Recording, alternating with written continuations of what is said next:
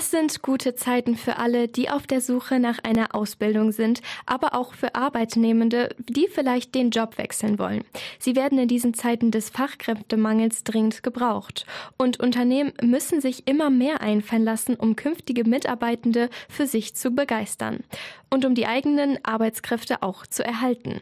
Wichtiger wird daher das sogenannte Employee Branding. Das bezeichnet Maßnahmen, die ein Unternehmen ergreifen kann, um die eigene Marke zu stärken und sich gegenüber möglichen Bewerbern als attraktiver Arbeitgeber zu präsentieren.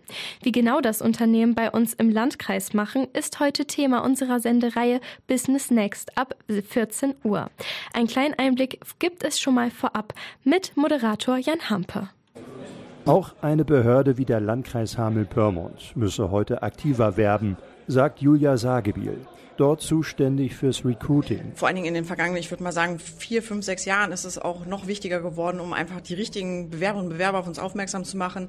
Und nutze daher zunehmend die sozialen Netzwerke. Ja, da sind wir momentan e-, eher noch so bei Instagram unterwegs. An TikTok trauen wir uns noch nicht so ganz dran, aber wahrscheinlich in den kommenden Jahren werden wir da nicht drum herum kommen. Aber vorrangig ist es aktuell Instagram und da eben auch die eigenen Studierenden, also die jungen Leute, dass sie einfach darstellen, was macht denn Ausbildung, Studium bei uns aus oder auch die vielfältigen Aufgaben einfach über die jungen Kolleginnen und Kollegen, aber auch manche Ältere sind eben auch mit dabei. Also das ist eigentlich, die Mischung ist eigentlich sehr schön. Das weltweit agierende Hamelner Traditionsunternehmen Reintjes, das seit 140 Jahren Schiffsgetriebe produziert, umgeht das Problem Fachkräftemangel durch die eigene Ausbildung und bildet mit der neuen Reintjes Academy sogar für andere Firmen aus. Um dort quasi eine über, überbetriebliche Ausbildung für andere Firmen anzubieten in den Berufsfeldern Industriemechaniker, Elektroniker für Betriebstechnik und ab nächstem Ausbildungsjahr, also ab Beginn 2024, bieten wir auch eine Ausbildung zum Mechatroniker an. Sagt Personalleiter Jona Schwinge. Also wir haben uns in 2022 mit dem Thema Employer Branding, aber auch War for Talents beschäftigt und einfach für uns die Strategie festgelegt, dass wir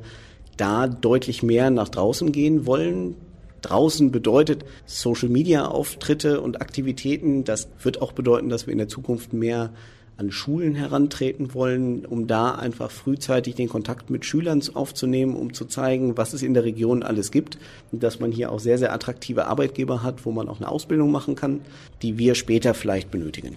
Seit fast 160 Jahren produziert die Erzener Maschinenfabrik Gebläse und Schraubenverdichter für den Weltmarkt und ist mit dem Tochterunternehmen Erzen Digital Systems auf der Höhe der Digitalisierung. Geschäftsführer Ricardo Werbein gewinnt seine Mitarbeitenden weltweit. Und Werbein weiß, was er ihnen bieten muss. Für uns ist es tatsächlich eher herausfordernd, dann auch den Kolleginnen und Kollegen, wenn sie da sind, interessante Themen zu bieten. Nicht auf der Arbeit, sondern eben auch hier drumherum. Und deswegen deswegen müssen wir halt auch immer schauen, dass wir hier wirklich so ein kleines Ökosystem dann eben auch für unsere Mitarbeiterinnen und Mitarbeiter aufbauen.